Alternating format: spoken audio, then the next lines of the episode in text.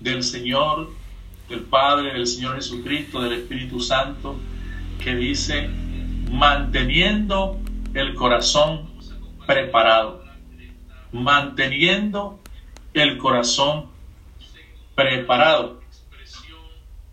Y para que nosotros podamos entender, aunque el Señor nos ha hecho entendidos, el Espíritu Santo, quiero referirme un poquito, un poquitico, a esa expresión manteniendo. La palabra manteniendo hace parte de, digamos, de una pronunciación verbal que según la gramática le han dado el nombre de gerundio, gerundio. Y para no alargarnos y sea más fácil el entendimiento de esta expresión, gerundio significa que la acción permanece ejecutándose. Eso es lo que, lo que quiere decir gerundio. Es decir, que cuando dice la palabra manteniendo el corazón preparado, es decir, que el corazón en todo tiempo debe permanecer preparado. Preparado. Y yo había escrito una pregunta aquí para que la vayamos, pero creo que ya está claro. ¿Qué es tener el corazón preparado? O sea, según la gramática está claro, pero en el Señor está claro. ¿Qué es tener el corazón preparado? ¿Es orar pidiendo perdón? Bueno, eso hace parte. Pero verdaderamente, ¿qué es tener el corazón preparado? Yo le pido en el nombre del Señor que usted reflexione sobre esa expresión, ¿qué es tener el corazón preparado? Porque la palabra en esta mañana nos dice que debemos tener el corazón preparado, manteniendo el corazón preparado. La palabra que hemos leído nos dice que sobre toda cosa guardada, guardemos nuestro corazón, porque de él mana la vida. Es decir, cuidemos, protejamos nuestro corazón, mantengamos el corazón en la condición que es conforme a la voluntad de nuestro Padre Celestial, que es conforme a la conforme a la voluntad que expresa el Señor a través de su palabra, como debe estar y, permanecer nuestro corazón. ¿Por qué? Bueno, lo vamos a ver y lo conocemos ya, pero lo vamos a recordar a través de la palabra del Señor. Y el Espíritu Santo nos dice, no dejen que su corazón, no dejen que se cargue su corazón con pequeñeces, porque de él mana la vida. No dejen que se cargue su corazón con pequeñeces, porque de él mana la vida. ¿Qué son pequeñeces? Pequeñeces son cosas que no tienen el valor, que no se le debe dar la, la trascendencia, que no son importantes, que no debemos tenerlas en cuenta de tal forma que carguen, que rompan la comunión que debemos tener desde nuestro corazón con nuestro Padre Celestial. Eso es lo que nos está diciendo.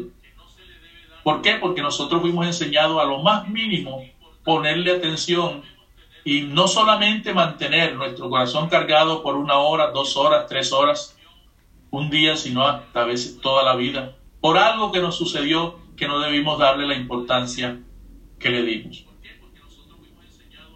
Pueden ser esas zorras pequeñas, así como escribe la hermana Candelaria, zorras pequeñas. Pero que hace parte también de, de no cargar nuestro corazón con pequeñeces, aunque no son pequeñeces, por la trascendencia que pueden tener lamentable para nosotros. Proverbios 4, 24 al 26 dice, aparta de ti la perversidad de la boca, aparta de ti la perversidad de la boca. Pequeñas palabras, pequeñas expresiones, por estar muy acostumbrados a ellas de la vida pasada o por escucharlas diariamente por las personas o en las noticias o en el colegio, en la universidad, en el trabajo, somos contaminados por esas palabras, por esas expresiones y las podemos tener como algo pasajero, fácil, pero que hacen parte de la perversidad de la boca, que rompen nuestra comunión, que cargan nuestro corazón y nos llevan a romper la comunión con la palabra del Señor. Entonces, ¿qué debemos hacer? Aparta de ti la perversidad de la boca, aleja de ti la iniquidad de los labios, porque nos puede parecer muy sencillo y hasta gracioso decir cosas o nos satisfacen expresiones con las que podemos aún golpear a otras personas, eh, darnos, darnos nosotros valor a través de esa, o sea, envalentonarnos a través de esas expresiones porque creemos que son buenas. Y vamos a ver que están rompiendo la comunión con nuestro Padre Celestial y están no permitiendo que nuestro corazón se mantenga preparado. ¿Preparado para qué? Ya lo vamos a ver. Tus ojos miren lo recto. ¿Por qué? Porque con nuestros ojos también manifestamos la justicia, la rectitud del Señor. Manifestamos desde nuestro corazón lo que hay allí en el corazón. Nuestros ojos hablan si nuestro corazón está en paz, está en bienestar. Tus ojos miren lo recto y diríjanse tus párpados hacia lo que tienes delante. ¿Qué hay delante de nosotros? La palabra nos dice que mantengamos nuestros ojos puestos en Jesús, el autor y eh, salvador, el autor de nuestra salvación. Y diríjanse tus párpados hacia lo que tienes adelante. Examina la senda de tus pies. ¿A dónde nos llevan nuestros pies espiritualmente? ¿Por qué cosas nos dejamos llevar diariamente que significan que espiritualmente nuestros pies se pueden estar torciendo, que estamos rompiendo la comunión con el Señor desde nuestro corazón, que son manifestaciones de que algo no está bien en nuestro corazón y todos tus caminos sean rectos, todos, aún esas cosas que consideremos pequeñeces, pueden desviar nuestro corazón y no permiten que todos nuestros caminos sean rectos. Mateo capítulo 15, versículo 18 al 20 nos dice, pero lo que sale de la boca, del corazón, sale. Si nuestro corazón lo mantenemos en buena condición, manteniendo nuestro corazón, como dice la, la, expresión, manteniendo el corazón preparado, si nuestro corazón mantenemos preparado, todo lo que salga de nuestra boca debe ser conforme a la voluntad de la palabra del Señor, conforme a la voluntad del Señor a través de Cristo. Pero lo que sale de la boca del, del, corazón sale y esto contamina al hombre. Es decir, que el corazón está contaminado cuando lo que sale por nuestra boca no está de acuerdo a la voluntad del Señor. No estamos manteniendo nuestro corazón preparado. Porque del corazón salen los pensamientos pensamientos, cómo pensamos, los homicidios. Son homicidas también cuando hablamos o aun cuando miramos.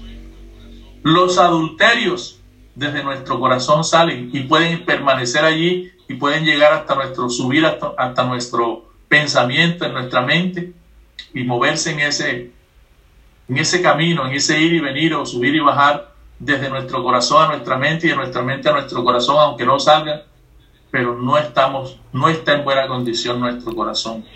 Los adulterios, las fornicaciones, los hurtos, los falsos testimonios, las blasfemias, estas cosas son las que contaminan al hombre. Estas cosas son las que contaminan al hombre. Nosotros nos dedicamos cada día que nos ha mandado el Señor a examinar qué sale desde nuestro corazón cada día, desde el momento en que abrimos nuestros ojos por la mañana hasta cuando se cierran inconscientemente ya por el sueño. Sabemos qué cosas pensamos con detenimiento, lo sabemos que no están bien o están bien delante del Señor.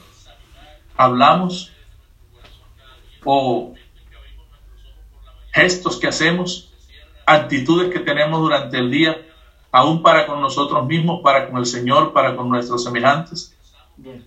Pero el comer con las manos sin lavar no contamina al hombre. Hay que hay personas que le molestan mucho las cosas eh, naturales que no se hacen conforme a la pulcritud, la limpieza. Pero eso no es importante, dice el Señor. Se puede comer con las manos sucias y a lo mejor nos da un dolor de estómago. Pero tener el corazón sucio nos puede llevar al infierno. Vale la pena dejar el, cargar el corazón, nos dice el Señor.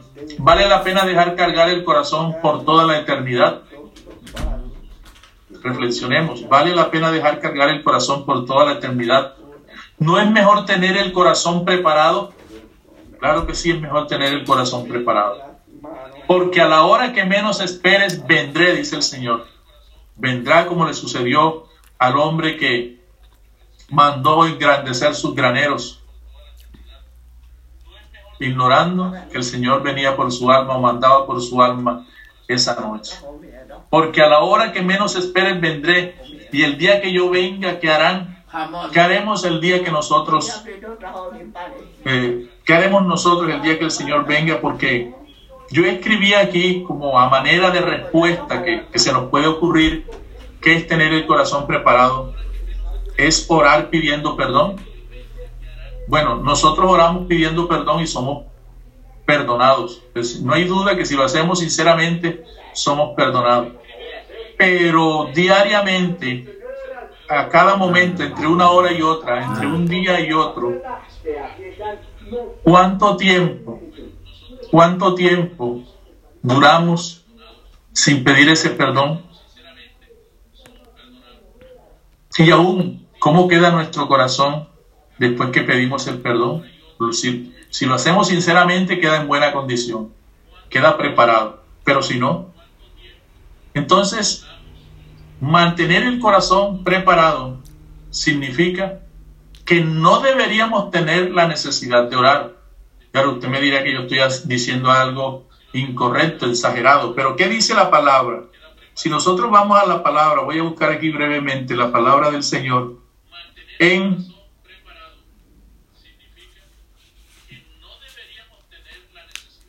Primera de Juan capítulo 3, versículo 6, creo que es. Primera de Juan capítulo 3, versículo 6 dice lo siguiente. Todo aquel que permanece en él no peca. Todo aquel que permanece en él no peca. Cuando nosotros pedimos perdón, oramos pidiendo perdón, es porque hemos pecado. Si no, no tendríamos por qué pedir perdón. Y dice la palabra, y todo aquel que permanece en él no peca. Es decir, que cuando pecamos significa que nos hemos separado de Él, hemos salido de Él, no hemos permanecido en Él y porque no permanecemos en Él, entonces es necesario que restauremos mm. esa permanencia en Él como orando, pidiendo perdón. Ahí es restaurada nuestra condición de nuestro corazón y permanece nuestro corazón preparado. Pero en el momento que rompamos la comunión con el Señor desobedeciendo, se rompe nuevamente y deja por ese momento, o dejamos de tener por ese momento nuestro corazón preparado. Un minuto, unos segundos, una hora, dos horas, tres horas, un día, un mes, no sé. Cada quien, cada uno de nosotros sabe cuánto cada día o cada semana o cada mes o cada año dejamos de permanecer con nuestro corazón preparado. Dice el Señor, a ver, si alguien les anuncia... Cuando pecamos no hemos permanecido ni hemos roto la Si alguien les anuncia que se los llevará a otro país, pero deben estar listos porque no saben a qué hora vendrá, ¿no es cierto que tendrán lista la maleta, los documentos, aún la ropa que se colocarán y todo el atuendo. Y si les toca dormir vestidos, lo harán para no perderse la oportunidad de viajar. Mira, a mí me sucedió una anécdota cuando yo tenía ocho años. Fue la graduación de mi hermana mayor de cuarto grado de bachillerato. Era eh, bachillerato comercial en ese entonces. Tenía yo ocho años ella tenía como 18. Y el regalo que iba a recibir mi hermana mayor por haberse graduado de bachiller comercial era que la iban a llevar de Montería hasta Tolú, hasta Coveña, junto con unos compañeros, a, bañarse, a bañarse. ¿Y qué hice yo?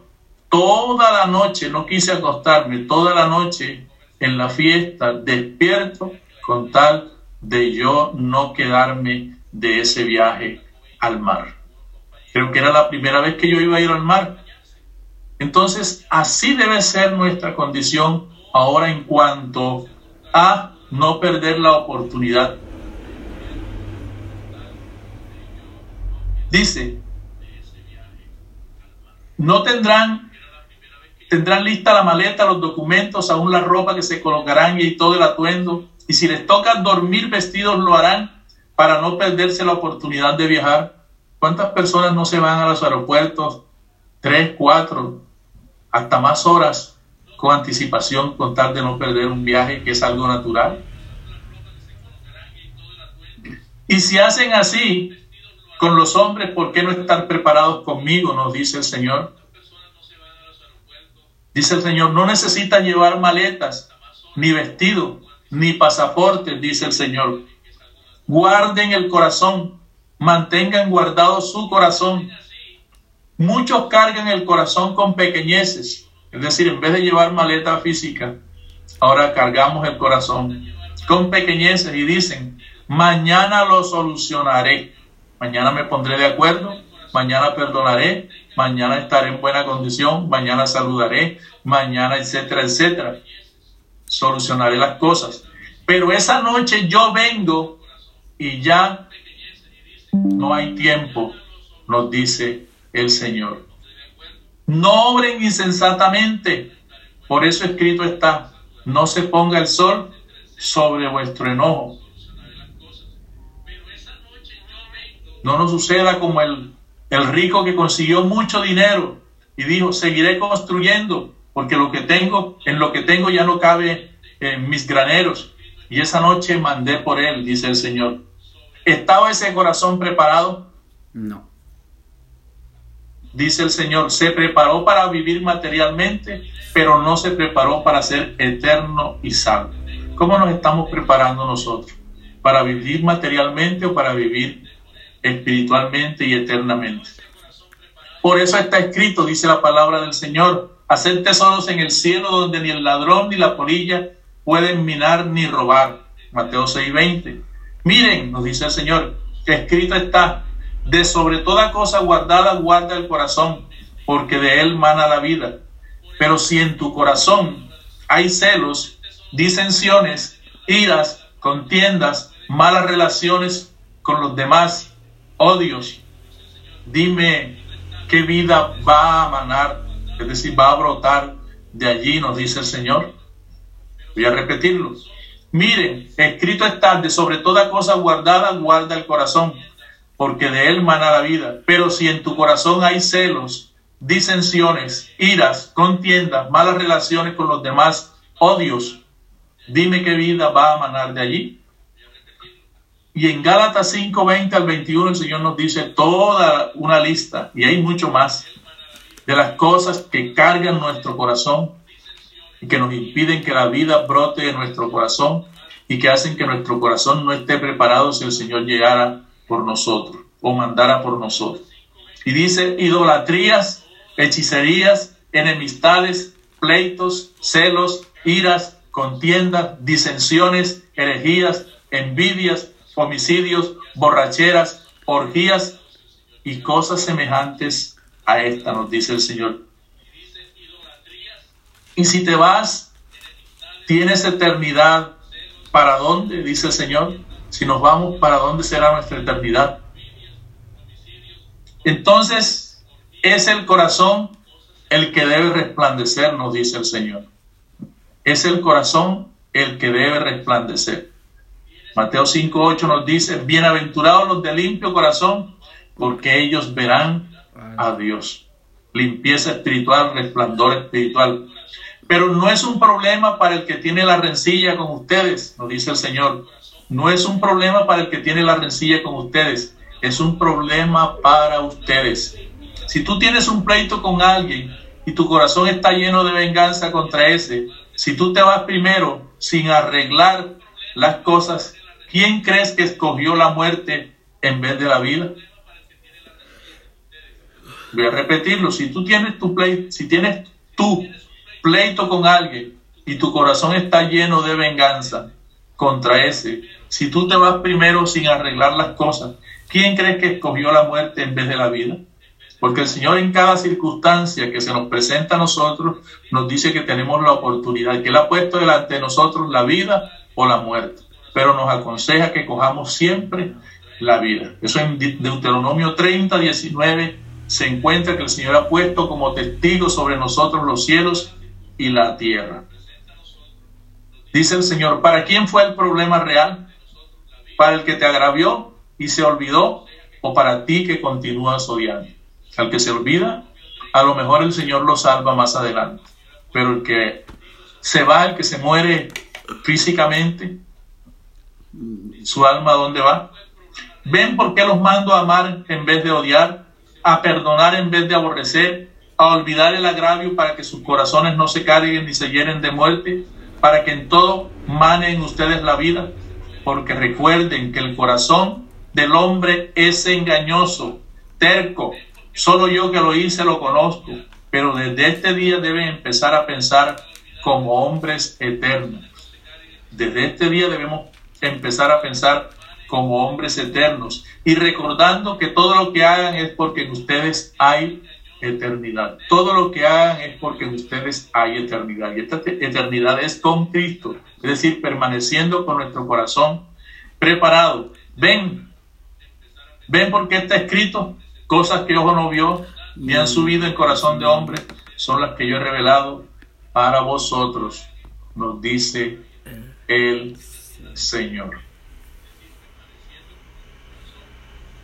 hemos entendido un poco más qué significa tener preparado nuestro corazón.